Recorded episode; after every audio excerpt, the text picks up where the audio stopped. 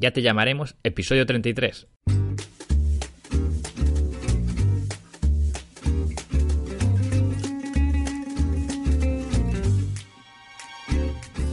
Muy buenas a todos y bienvenidos a Ya te llamaremos, el podcast de linkacv.com donde aprendemos a caminar por la cuerda floja de la búsqueda de empleo. En este podcast hablamos de técnicas, experiencias y estrategias acerca de cómo conseguir el trabajo que buscamos. Hoy, en este episodio, entrevistaremos a Nicolás Domínguez, director de The Very Little Agency, una agencia de diseño web y marketing digital radicada en Holanda, concretamente en la ciudad de Maastricht. Si hay dos palabras que definen la carrera de Nico serían las siguientes, empresa y creatividad. A Nico le gusta dividir su trayectoria profesional en dos líneas generales, marketing online y dirección de empresas. Por la parte del marketing online, algunos logros serían haber trabajado para Europcar y para Boo.com, que es lo que sería el equivalente a Amazon allá por el año 2000. Boo.com, de hecho, fue conocida por ser la primera gran quiebra de una empresa de comercio electrónico. Por otra parte, en el plano empresarial, ha creado y dirigido una pequeña editorial, dos empresas de limpieza, dos promotoras inmobiliarias y la mencionada agencia digital que actualmente dirige, proporcionando empleo a nada menos que a ocho personas. Hoy nos va a contar cómo se planteó emigrar a Holanda, cómo fueron sus comienzos, pero especialmente nos contará desde su figura de empleador qué busca cualquier persona que ofrezca trabajo en el área de diseño web o del marketing digital. Todo esto con una perspectiva dirigida hacia el mercado holandés, pero también con una orientación global. Pero antes de nada, recuerda linkacv.com, la web desde la que ayudo a profesionales con un perfil similar al que contrata Nico a conseguir las máximas entrevistas de trabajo a través de la redacción de un currículum vitae totalmente optimizado con las mejores prácticas para tu sector profesional. No te la juegues con un currículum cualquiera. Tu currículum vitae representa todos tus logros y es la clave para acceder a un trabajo mejor. Si quieres conocer qué te puedo aportar, te animo a que vayas a www.linkacv.com y me envíes tu currículum actual para recibir una revisión gratuita con los puntos débiles a mejorar. No tienes nada que perder y sí mucho que ganar. Ahora sí, Nico, muy buenas. ¿Cómo estás? ¿Qué tal? ¿Cómo estás, Santi? Bueno, encantado de tenerte aquí y a ver qué nos puedes contar. Siempre comienzo eh, diciéndole al, preguntándole al, entrevistado si tiene alguna cita célebre que le haya inspirado o que le inspire a realizar eh, su trabajo. ¿Tendrías alguna tú en tu chistera? Una cita célebre. Citas célebres, eh, no, no, soy un poco idolatro poco a, y a muy poca gente y, y, lo que sí tengo siempre son muchos trucos y muchas cosas dependiendo del contexto en el que nos hallemos. Si alguien me pregunta alguna cosa, siempre me acuerdo de una buena película, una buena frase de un libro y, algo que, encamine a la persona a, a, mejorar en lo que está haciendo o a entender la labor que está desarrollando, etcétera. Pero no, la verdad es que no te puedo decir nada ahora mismo. No sé nada a lo largo de la entrevista estoy seguro que vas a, ilustrarnos con, algún ejemplo de esos. De hecho, al final ya, ya lo verás. Bien, entonces, para la audiencia, eh, ¿quién eres y qué es a lo que te dedicas? Bueno, pues soy eh, Nicolás Domínguez, soy empresario vocacional desde que tengo siete años. Eh, no he parado de intentar hacer negocios desde entonces, desde vender clics de Famóvil, ahora de Playmobil, a bicicletas usadas, siempre, está haciendo alguna, alguna historia que me diese algún rédito económico y sobre todo la, satisfacción de, de, inventar algo, ¿no? que eso también ha estado siempre muy dentro de, mí desde pequeñito. Y, y lo que y mi, mi, carrera básicamente siempre, como tú has dicho al principio, ha ido enfocada hacia la creatividad. Siempre ha habido un punto artístico en todo lo que, en todo lo que me gustaba crear y eso involucra la creación de negocio, en lo que yo creo que, que, es la parte de los negocios que más me ha gustado siempre crear. Es decir, montar algo, ponerlo a funcionar y a ser posible encontrar la persona que, que desarrolle el mantenimiento y las mejoras y tal. Pero yo soy mi perfil siempre ha sido mucho más de, de, creador, ¿no? de creativo. Y bueno, de, he pasado por muchos episodios laborales. empecé realmente en una agencia de valores y bolsa en Madrid. Em, y, bueno, inmediatamente, eh, como siempre, hemos mucha inquietud a mejorar negocios y a, encontrar nuevas ideas que aplicar y tal. Y en mi familia había muchos negocios. Mi padre llevaba negocios de seguridad y limpieza y tal. Pues desde, desde la universidad, antes de terminar, eh, ya estuve eh, dando la plasta, básicamente, porque lo que yo hago muy bien es dar la, la murga, a mi padre para que cambiase cosas en, en sus empresas y tal. Con lo cual se vio casi arrinconado para contratarme y obligado a contratarme y, y, ya desde entonces pues eh, pues, recuerdo una empresa pequeñita de limpieza que tenía, en la cual me la, me la prestó, entre comillas, eh, un verano para que le diese la vuelta y lo primero que hicimos fue cambiar un poco eh, la imagen de la empresa, eh, crear un nuevo logotipo, crear una, seccionar la empresa para que el cliente tuviese, tuviese una percepción mejor del servicio que, que, recibía, porque no, no, era consciente de lo que, del valor que, que obtenía por contratar a aquella empresa y tal. Y de ahí fue, llegó un momento en que yo ya esto era un poco una especie de pista de, de, para mí, una empresa que me encantaba, fuera lo que fuera, vendiese chichetas o hiciese limpieza, pero yo siempre, mi, mi cabeza siempre he tenido montar pues, eh, algo relacionado con diseño. Y, y, casualidades de la vida, me crucé con Bu.com, que me contrataron un verano para organizarles eh, unas entrevistas a directores generales para llevar la, el España, la, el desarrollo en España en Italia, y me pasé todo el verano ayudándoles. Y lo gracioso de esto es que siendo el ayudante, eh, terminaron por contratarme a mí como director de, para, para, España y nos fuimos para, me fui para, para, Londres ese, al final de verano, me fui a trabajar con ellos y ahí aprendí, descubrí lo interesante que había en Internet. Esto era en 1998 y, y efectivamente fue, fue básicamente me, me, me, encontré con el típico wow de cómo mola esto y, y qué creativa es la gente en esta empresa, ¿sabes? Qué, ¿sabes? qué afín a mí eran y, desde entonces mi, toda mi carrera ha ido enfocada a eso. Eh, me he convertido un poco en el rebelde de las empresas grandes que me han contratado. Cuando me metí en Europcar, era una, es una empresa muy anticuada, muy llena de polvo, muchos, eh, muy, como suele decir, muy casposa en casi todos sus departamentos y es ahí donde, donde empecé a pelearme y a darme cuenta que no, que jamás quería volver a, a trabajar para un tercero y que lo que yo quería era crear mis propias eh, empresas y desde ahí hasta, hasta aquí. Eh, todo ha sido un proceso de creación, también de destrucción, porque la crisis eh, en España me obligó a cerrar, estaba metido en el tema de, desarrollo de, edificación, de edificaciones, era promotor, y obviamente la crisis me pegó muy fuerte, me obligó a cerrar empresas y me vine al norte de Europa, a Holanda, monté aquí mi propia agencia y supongo que tendrás preguntas al respecto, pero hasta es el camino de llegada. Sí, sí. De hecho, bueno, he de decir que a la hora de preparar la, entrevista me, resultó un pelín difícil, eh, no por nada malo, sino precisamente por lo contrario, porque mm, he tenido que dividir tu trayectoria pues un poco en eso, en la, figura tuya propia profesional, de, cómo tú te, has ganado el pan eh, año tras año, trabajando en muchísimas empresas y tuve, he tenido que enfocarlo en esta ocasión pues más eso, a, lo actual, a eh, tu figura como empleador. Así que no descarto en un futuro, aunque te pegue un toque, para que cuentes más profundamente historias sobre Bo.com y de ahí para, para, arriba, porque yo doy fe que son buenísimas. Pues encantado de hacerlo. O sea, que ya cuando quieras y te volveré a contar mis batallitas. Eh, sí, está genial. Y, además de uno, yo creo que, que, le van a interesar. Vale, entonces, partiendo un poco de, de, esto que acabas de comentar, de que estás en Holanda y que has abierto tu, tu, propia, tu propia agenda, tu propia agencia. A mí lo que aún no me cierra, ¿no? Y lo que muchas personas pueden que se estén preguntando es cómo una persona que eh, ha abierto muchísimas empresas en España, que tiene una carrera eh, muy amplia en España, de repente surge esa idea y esa situación de emigrar de Madrid a Maastricht.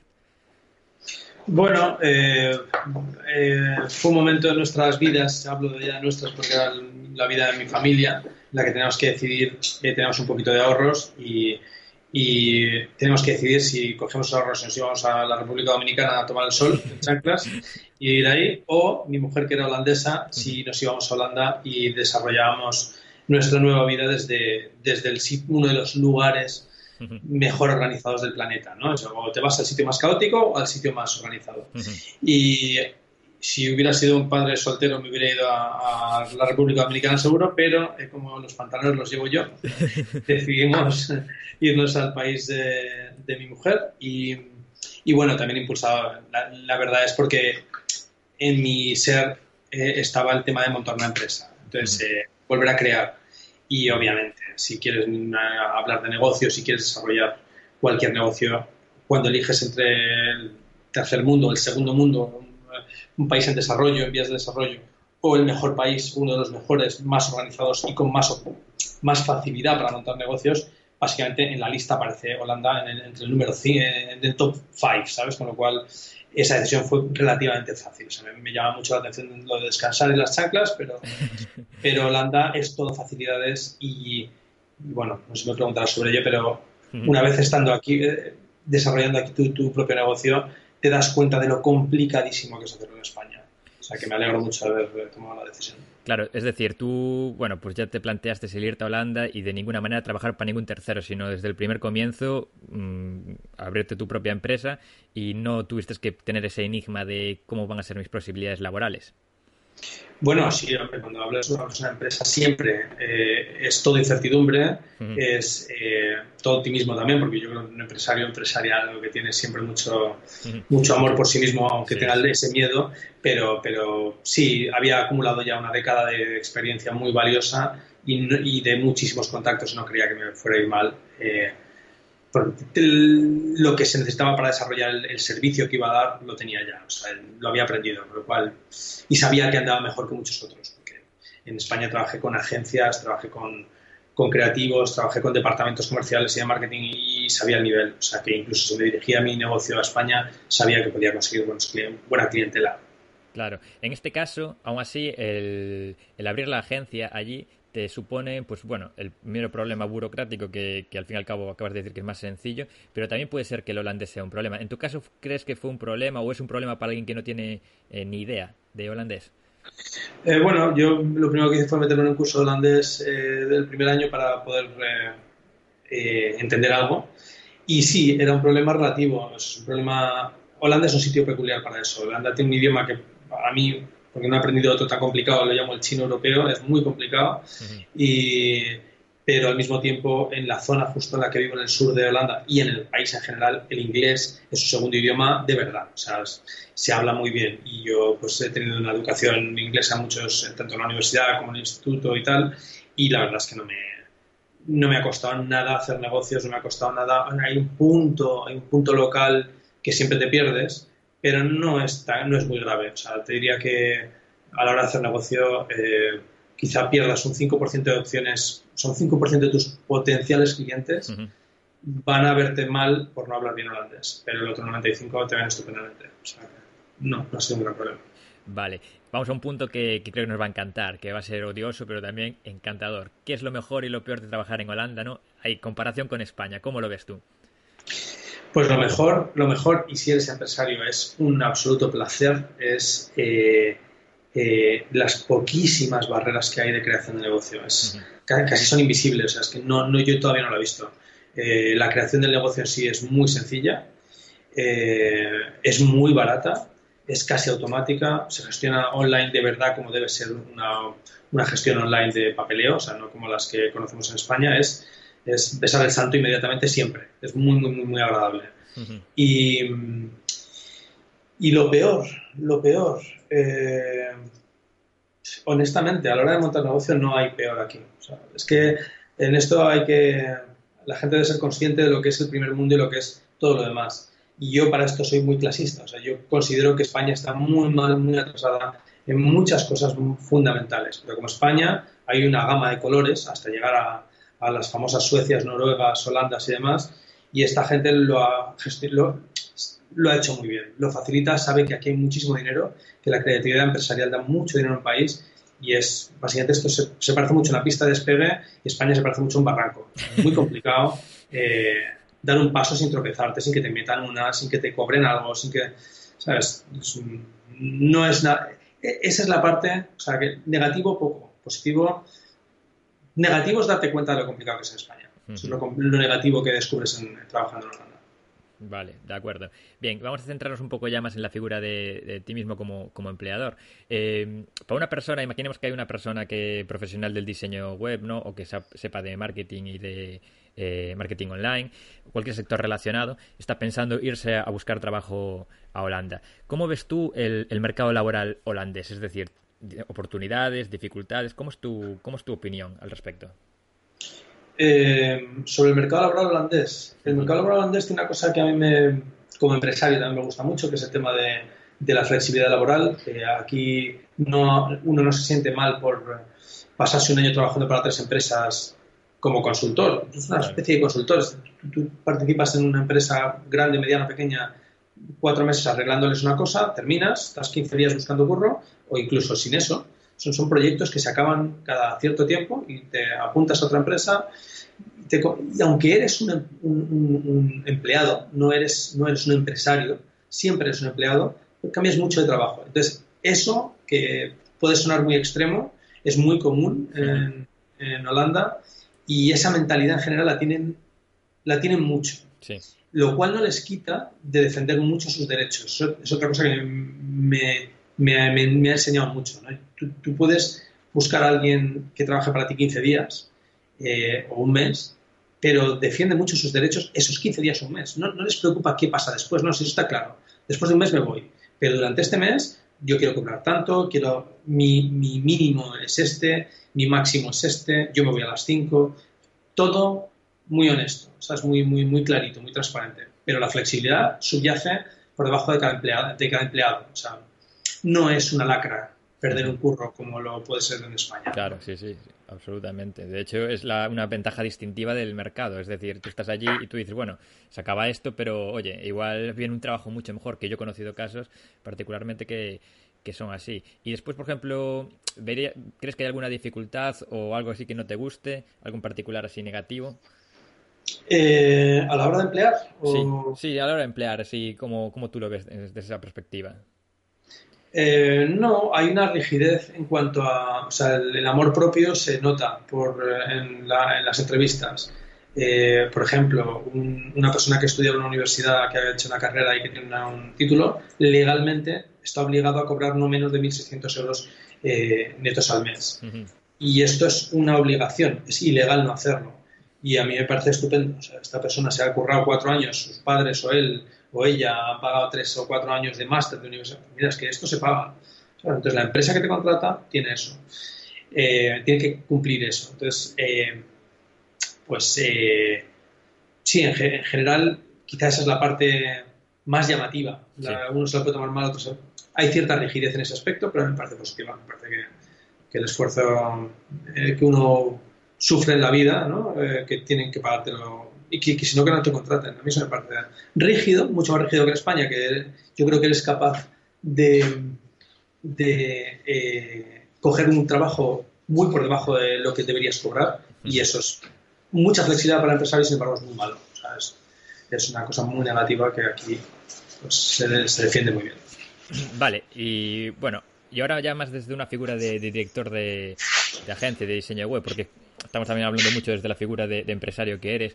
¿Qué crees que tiene que tener un buen profesional para destacar por encima de la media en Holanda, de, tanto de diseño web como de marketing? ¿Qué crees tú que, habilidades distintivas tendría que tener? Nada, esto es, esto es una de mis frases favoritas, sentido común, siempre. Aquí en el Congo, en España, en cualquier sitio. Lo que mejor se paga en la vida es el sentido común. El resto da igual. O sea, por supuesto tienes que saber de lo que hablas. Eso, por supuesto. Si no sabes de lo que hablas, es mejor que no hables. Pero una vez sabes de lo que hablas, sentido común. Nada más. Vale, con eso se... No, parece que no, pero se paga, se paga bien y resulta difícil a veces de, encontrar. En el aspecto, por ejemplo, más... Este es un aspecto más ya de personal, pero en el aspecto más técnico, eh, me gustaría que me dijeras, pues, cuáles son tanto en la parte de, porque tú contratas también gente que hace diseño web como de marketing, ¿qué tres habilidades para cada sector dirías tú que son las más buscadas, hablando técnicamente? Para cada sector, eh, definimos sector, marketing, diseño gráfico. bueno, me refiero en el campo del, diseño web, sería uno, y luego en el campo del, marketing, sí, más que nada marketing y, también podría ser diseño gráfico, pero bueno, eh, me interesa básicamente el diseño web y el marketing. Bueno, en marketing casi no te voy a decir, eh, no te las voy a enumerar porque no tengo una, un decálogo de este tipo de cosas, pero, pero en marketing es muy interesante, eh, es muy interesante, cuando he dicho antes lo de que tienes que saber de lo que hablas, en marketing es muy interesante tener una visión global. Eh, y ahí se mezcla con el sentido común, tienes que saber dónde están tus límites. Es decir, tú en marketing tienes que saber adaptarte a lo que te está pidiendo el cliente o en este caso el director de arte o el director de una agencia. mira, eh, tenemos, tenemos estos ingredientes, que es una empresa que va hacia abajo, que vende poco, por ejemplo, ¿eh? Eh, un, un, mercado que va hacia arriba, por ejemplo, eh, y una serie de medios que se pueden poner en marcha para que esto deje de ocurrir. Es la, es la, versión, la, visión global, es decir, coges el briefing que te da el cliente o lo que tú has detectado, buscas las formas de, de, resolver su problema y conoces los límites. Es decir, conocer los límites es, la parte de la aplicación de sentido común. Hasta lo que he dicho hasta este momento es básicamente saber lo que estás haciendo. Es decir, eh, saber cómo coger un briefing, saber cómo aplicar, sabes cómo canalizar la solución a través de los medios que conoces, que puede ser anuncios en Facebook, puede ser eh, crear una web nueva, puede ser eh, hacer un, ¿sabes? Un, un, newsletter, lo que fuera, ¿no? Sí, sí, sí y, luego saber dónde están los límites. Hay un límite presupuestario, hay un límite de, público objetivo, o sea, no puedes inventarte que hay un millón de personas cuando realmente 100 y, que, y, sobre todo que con los 100 euros que te puede dar el cliente o los 100.000 que te puede dar el cliente de presupuesto, tienes que saber hasta dónde puedes llegar, hasta dónde no. Y, luego el otro límite es, el, es el, el, realismo, es decir, eh, qué le puedo decir a mi, a mi cliente que puedo conseguir con todos estos ingredientes. O sea, no prometas nunca nada que no que no puedas eh, acercarte a ello y, por supuesto, en la agencia en temas de marketing estamos todo continuamente expuestos al error en ese aspecto. se nos piden muchas, eh, muchas predicciones y es como predecir la economía es complicado. Tenemos nuestras herramientas, pero no siempre acertamos. Eh, en temas de diseño gráfico, lo que recomiendo a una persona que esté buscando un trabajo en este aspecto es eh, que sepa sus límites también, es decir, que sepa, por supuesto, bueno, es lo mismo, tienes que tener una, serie de habilidades, tienes que saber ser experto en mi, en mi opinión, tienes que saber mm, esa parte de, no, soy experto en Adobe o soy experto en Microsoft Office. No, mira, yo soy un genio en, Excel, tienes, tienes, que saber una cosa muy bien. No debes saber mucho de todo. En, en diseño gráfico pasa lo mismo. Yo quiero un experto eh, en edición de vídeo o quiero un experto en Illustrator. Luego ya el resto va desarrollándose. Pero lo que más me interesa es saber cuál es de verdad el punto fuerte por el cual yo puedo contratar a esta persona. Y luego, eh, cuando te metes en temas de diseño gráfico, siempre está la creatividad. Es decir, la creatividad, y lo traduzco a un idioma normal, es el buen gusto. Mm, el 95% de la gente que vaya a buscar un trabajo, en 95 quizás es demasiado, el 70% de la gente que va a buscar un trabajo en, en, diseño gráfico no tiene buen gusto. Cree que sí, pero no lo tiene. O está anticuado o no es original. Y esto, aunque puede sonar un poco a, agravio y un poco a, desaliento, no es tal cosa. Es, también hay que saber cuál es tu fuerte en diseño gráfico. Puede ser que tu fuerte no sea el buen gusto, pero puede ser que tu fuerte sea una gran estructura, puede ser que tu fuerte sea el trabajo en cierto tipo de diseño, y hay que encontrar eso. O sea, yo creo que cada diseñador gráfico que vaya buscando trabajo tiene que saber explicar esto. No puede ir y decir, o puede hacerlo, pero es carne de despido. O sea, es, carne de que a los tres meses se dé cuenta el empleador que tiene mucho trabajo y que no ha sabido verlo, pues que esta persona no es exactamente lo que esperaba. Pero también porque el empleador no ha hecho bien la pregunta. ¿eh? No, es una cuestión de solamente la persona que busca trabajo, es porque no sabido preguntar estas dos preguntas. ¿En qué eres muy bueno o en qué eres muy buena? En, qué eres malo o en qué eres mala, ¿sabes? En qué no te consideras, en qué crees que puedes aprender. Pero esa parte de la sinceridad es la que realmente ayuda muchísimo a permanecer en un trabajo mucho tiempo, a ser muy bien valorado. Es una, tercera pata que no, he, hablado, que es la honestidad. Está el sentido común, están las, habilidades y está la honestidad. Y es muy, muy importante que esta parte eh, se sepa explicar bien tanto por empleador como por empleado. Sí, aparte es que me resulta muy, muy interesante que, y muy visual que sepas, que tengas en tu cabeza muy claro que las personas tienen que marcarse sus límites para, definirse, que es algo que no todo el mundo hace. Sí, eh, no lo hacemos nadie. Es, una cosa que llevo desarrollando eh, los últimos años de mi carrera, estos últimos cinco años, estado desarrollando la capacidad de decir no. Eh, cuesta mogollón y es una cosa que debería explicarse en, primaria. Hay, que saber, hay que saber decir que no, hay que saber decir que no a un, puesto de trabajo, hay que saber decir que no a una tarea, hay que saber decir que no a un negocio, hay que saber decir que no a todo, a, todo. Eh, la entrevista es fundamental a cada paso que se da en la vida, tanto cuando ligas con una chica o ligas con un chico, como cuando eh, buscas trabajo, como cuando aceptas una tarea. Hay que saber decir que no. Eso me lo enseñó una, ex jefa mía. Me dijo, Nico, siempre tienes que saber decir que no y preguntar por qué. Fundamental. No coges una tarea sin preguntar por qué. Mm, me lo decía ya, 50% de las veces de un buen jefe o una buena jefa te está pidiendo una tontería. y, y, la vas a hacer. Hay que saber decir que no y hay que saber preguntar por qué.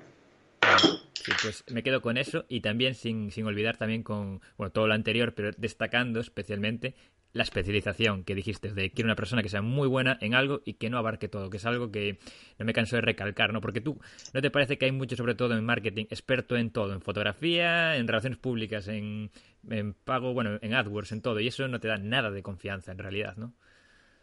Eh, sí, bueno, es que eso es, eso, eso, eso, yo creo que la gente está muy equivocada en hinchar sus currículums y en, y en querer aparentar. Es, es, muy complicado para el empleador quitar la paja de, de, medio y es muy complicado, es muy frustrante para todo el mundo. Es, hay que, hay que realmente, en mi opinión, yo me encanta que venga una persona con mucha pasión y me diga, soy fantástico en esta pequeña cosa y es que por aquí se puede trabajar muchísimo, porque esta persona, para empezar a hablar, se ha estudiado, ¿sabes? No me está vendiendo nada, es que se ha estudiado. Es, que la gente lo en mi sé que tu, este podcast, eh, podcast es sobre sobre temas de empleo y yo creo que en ese aspecto eh, mi consejo es que, que, empiecen a pensar que todo el mundo empiece a pensar distinto.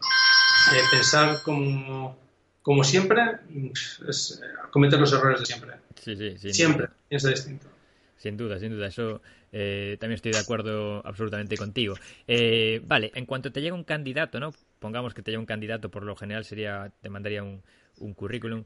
Eh, ya sé que lo primero de todo va a ser el, sentido común, ¿no? Y vas a intentar pues ver si, si realmente lo tiene y estas cosas que has comentado. Pero imaginemos que te llega un currículum ¿no? por, por el correo. ¿Qué es lo que sería que lo primero que tú te fijarías?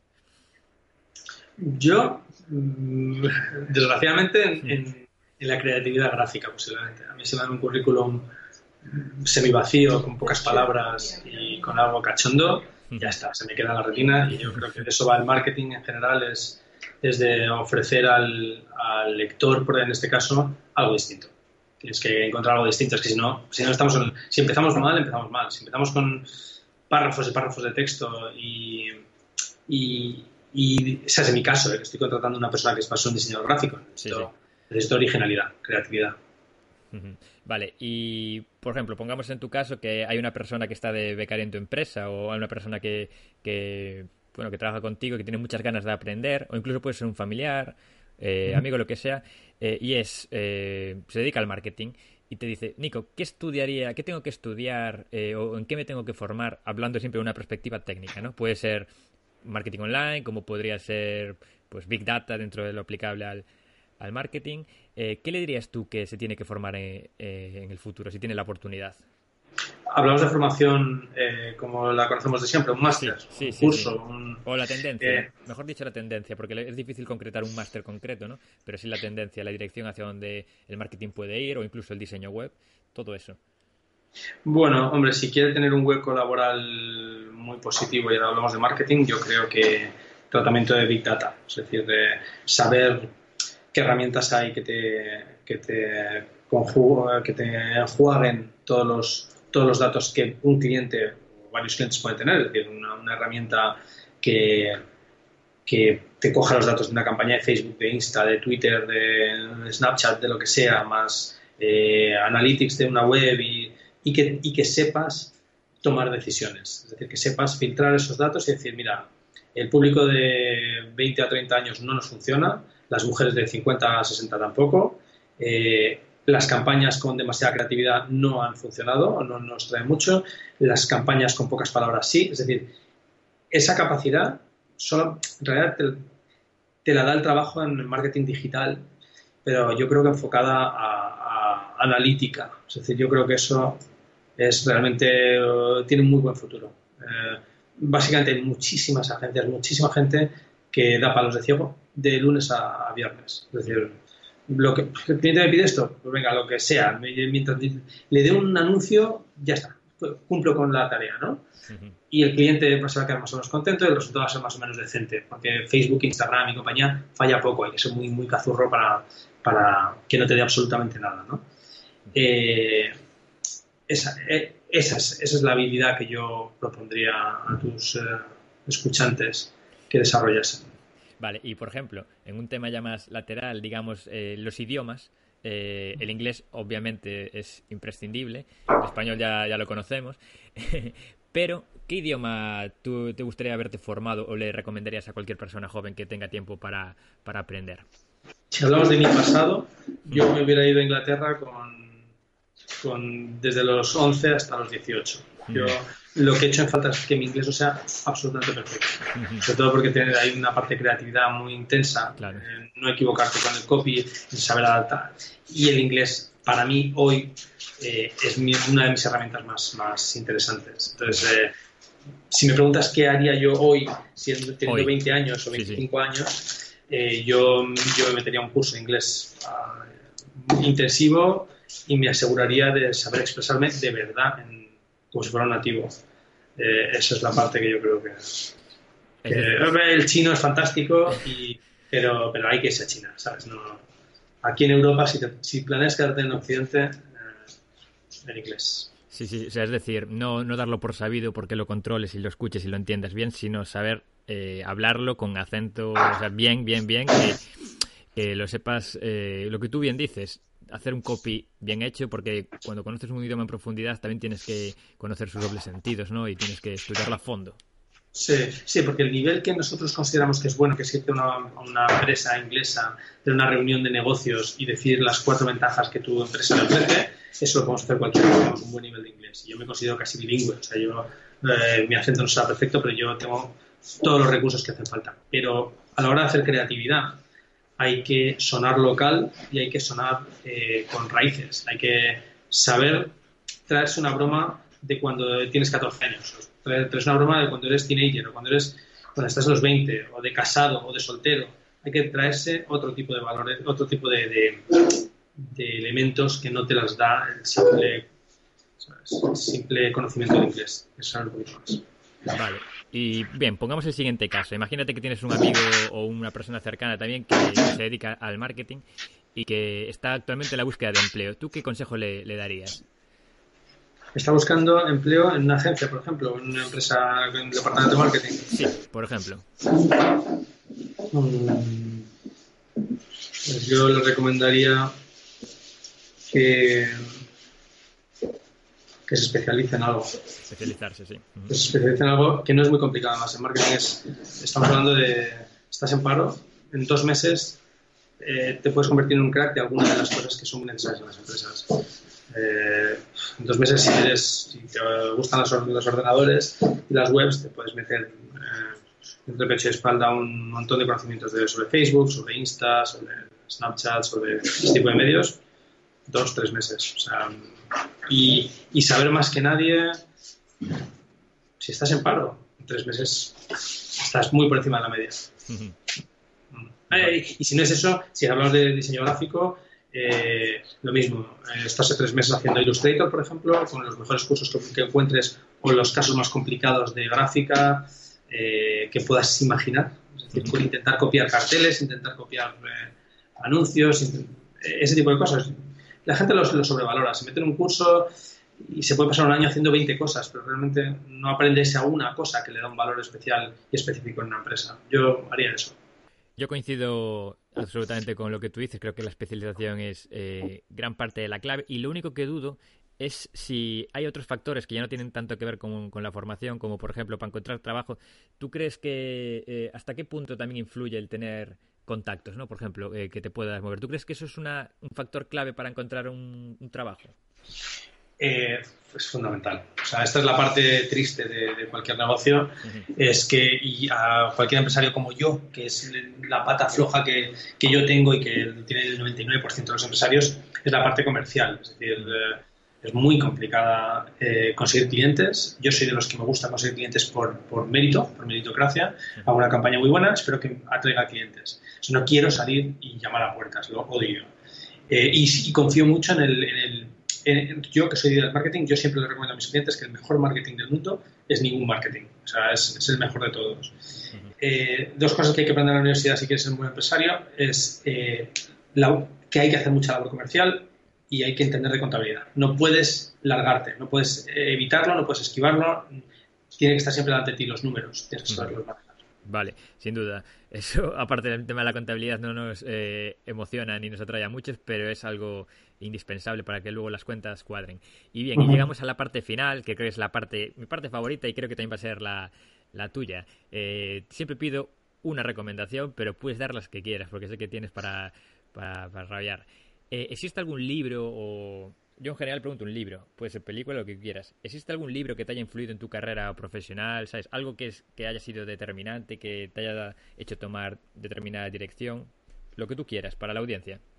¿Algún libro? Eh, seguro que sí. Libro puede ser película también, si no, ¿eh? ¿eh? Ponencia, lo que sea. Bueno, a mí una, hay una, una película que me gusta por la parte empresarial, que es la de Jerry Maguire, que es cuando, cuando se larga del curro por valores eh, filosóficos eh, y lo deja todo porque lo ve que todo está podrido y, y se arrastra por el fango hasta llegar al límite del ridículo y, y, lo consigue. A mí esa, esa, esa película me gusta, me parece que es inspiradora siempre y cuando te interesen los negocios y lo quieres ver con esos ojos, claro, porque también es muy romántica, pero, pero la parte de empresa me gusta eso, la gente resiliente y que, y que sabe decir que no, que este tío lo primero que hace en la película es decir que no. ¿Recuerdas el título? Si no, luego más tarde lo buscamos. Jerry Maguire. Jerry Maguire, vale. Eh, tomo nota de ello y después, no sé si hay algún libro, aunque no tenga que ver mucho con, el tema del trabajo, algún libro que, por ejemplo, para marketing o, diseño te haya servido recientemente, también para poner en las notas del programa. Sí, hay, una, hay un libro que en, español, no sé cómo se llama, en inglés es... Eh, en inglés es Learn Fast and Slow. Sí, pensar rápido, pensar despacio. Think, think, sí, think fast and slow. Lo recomiendo. Uh, sí. Eh, Think Fast and Slow, sí. Y este es un libro de, eh, Daniel eh, Kahneman y es fantástico. También, también, ay, hace poco estaba leyendo un libro que me encantaba y que me encontraba muy bien enlaces a todo. bueno, Sapiens, Sapiens... Sí, de Yuval Nahari. sí, Sapiens te abre los ojos a muchas cosas. Y es que le encuentro la aplicación marketingera a casi todo. Y, hay otro, ay, hay otro, qué pena que no me acuerdo lo mismo, eso lo tengo en casa. Eh, ah. No te pues preocupes, Quizá te lo diré al final de la entrevista, pero vamos, estos dos, estos dos a mí me parecen eh, cojonudos, sobre todo el de Think Fast and Slow, que tiene mucho de psicología, obviamente, y, y es, marketing es todo de psicología. O sea, la creatividad, el qué hacer, la estrategia, todo es psicológico. Con lo cual ese libro te va a ayudar, ayuda mucho a entender de la psique humana. Vale, pues tomo nota de ello, lo dejaré en las notas del programa. Y ya para, para acabar, recapitular un poco, eh, me ha llamado la atención eh, lo que has comentado de, Holanda, de la facilidad que tiene para, para abrir cualquier tipo de, negocio. yo mismo, por haber también trabajado allí, también he visto que es desde luego muy todo muy ágil. No tengo tanta experiencia como para compararlo en España, pero sí que me da esa impresión.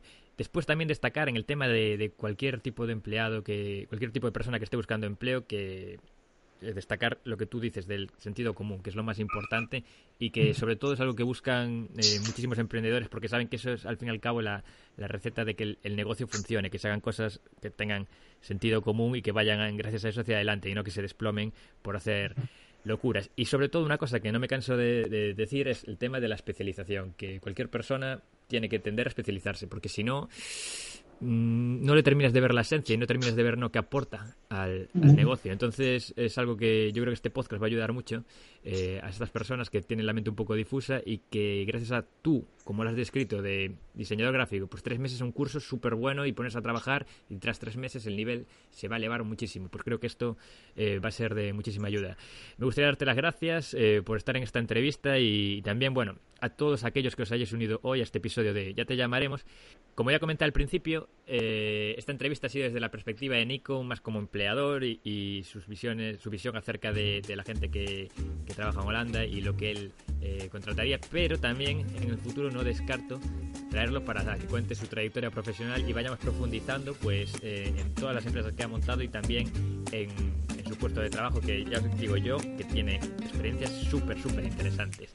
Eh, como siempre, estaré muy agradecido de si os suscribís para ir conociendo sobre todas las novedades de la búsqueda de empleo y también agradeceré si lo compartís en las redes sociales, pues puede ser que sirva para ayudar a algún compañero que esté pensando en cambiar de aires o para, para estimular a cualquier persona que quiera lanzarse a emprender y, por qué no, a Holanda. Esto ha sido todo, Nico. Ya te llamaremos. Venga, muchas gracias. Un abrazo.